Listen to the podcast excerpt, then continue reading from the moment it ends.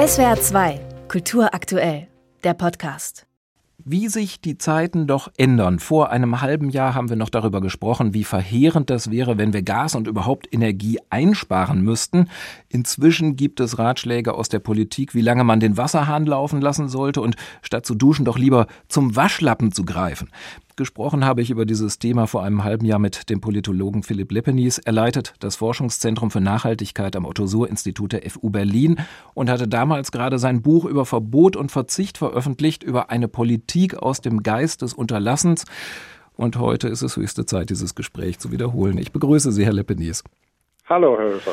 Die Ereignisse scheinen uns und Ihr Buch ja inzwischen überholt zu haben. Damals schien Energiesparen noch auf der Ebene Goodwill zu laufen. Heute müssen wir doch eigentlich sagen, gerade Menschen, die wenig Geld haben, die von einer kleinen Rente oder von Sozialhilfe leben, die haben gar keine Wahl mehr oder sie sind zum Verzicht gezwungen. Richtig, das liegt aber auch daran, dass wir es ja mit so etwas wie einem exogenen Schock zu tun haben, also einer Situation, für die ja erstmal keiner was kann und auf die man reagieren muss in diese Kerbe fällt dann natürlich so ein Ereignis wie Krieg, fällt eine äh, unerwartete Inflation, fallen andere Parameter, die dann auf einmal eine soziale Frage wieder Realität werden lassen, die man vorher immer wieder vergessen hatte. Mit anderen Worten, Sie sagen, das ist im Grunde eine Ausnahmesituation und die Frage, ob wir freiwillig Verzicht üben, die wird sich früher oder später dann ganz von selber wieder stellen. Zumindest glaube ich, dass wenn wir uns das auf der Politikseite angucken, zwar einerseits eine Zeitenwende erleben, in der auf einmal das Wort Verzicht ein Teil der politischen Realität geworden ist und auch Überlegungen zum Verzicht Teil der politischen Realität geworden ist, was ja vorher eigentlich nicht der Fall war, dass man aber gleichzeitig doch immer noch so diese vage Hoffnung spürt, das sei alles nur kurzfristig und vielleicht wird der Winter gar nicht so schlimm. Ich will sagen, wir spüren da noch nicht so eine richtige Transformation, die uns dauerhaft zu Verzicht führen würde, sondern man will sich anpassen an eine Situation, nämlich wie kommen wir über den Winter. Allerdings stellen wir ja fest, dass sich die Gasspeicher trotz der deutlich reduzierten Belieferung aus Russland offenbar jetzt viel schneller füllen als geplant und erhofft. Muss man da nicht insofern auch davon sprechen, dass die meisten Menschen und auch Betriebe, Unternehmen schon in Voraussicht der steigenden Kosten jetzt angefangen haben, Verzicht zu üben? Ja, man könnte sagen, was bleibt Ihnen anderes übrig? Es ist ja auch nicht so, dass ich vorher gesagt hätte, Verzicht findet gar nicht statt. Verzicht findet natürlich immer statt. Aber das entscheidende Momentum ist, wann ist dieser Verzicht wirklich staatlich organisiert? Und wir sind ja noch weit davon entfernt, dass im privaten Bereich uns der Verzicht vorgeschrieben würde, weil natürlich die Politik und auch zu Recht sich ein bisschen ziert, diesen Schritt zu gehen. Und zwar deswegen ziert, weil es eben schon diese sozialen Verwerfungen gibt, dass manche Menschen ganz stark leiden und ganz stark verzichten müssen und andere weniger.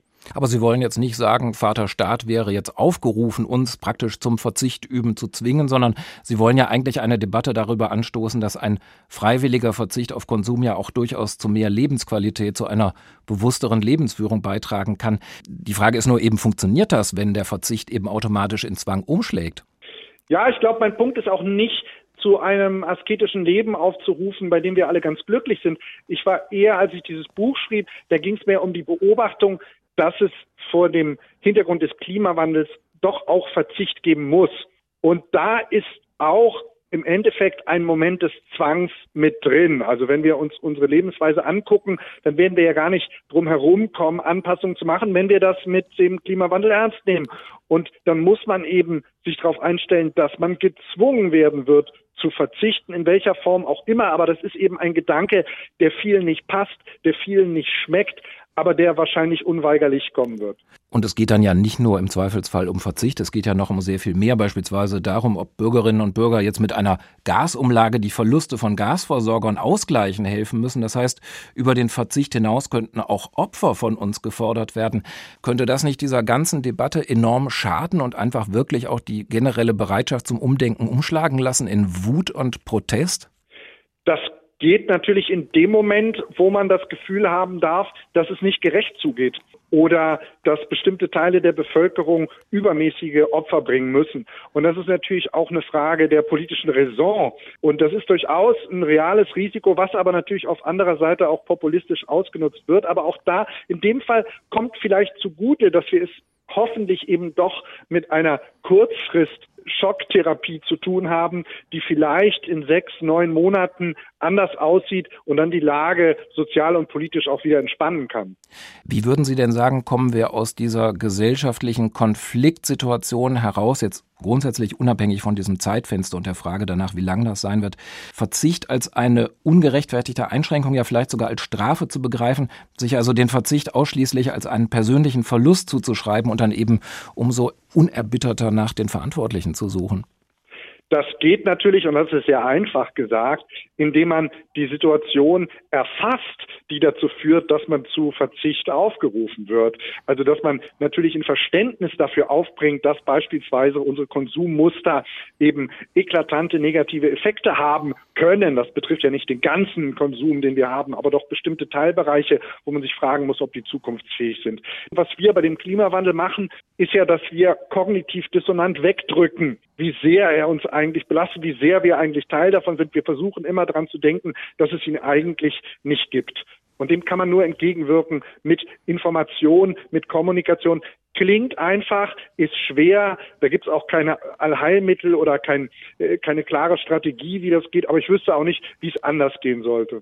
Das war in SWR 2 am Morgen der Politologe Philipp Lepenies vom Forschungszentrum für Nachhaltigkeit an der FU Berlin zu den Verzichtleistungen, die von uns Bürgerinnen und Bürgern in den Zeiten steigender Energie- und Lebensmittelpreise erzwungen werden, aber langfristig auch erwartet werden und wie wir damit umgehen können. Herr Lepenies, ich danke Ihnen vielmals für das Gespräch.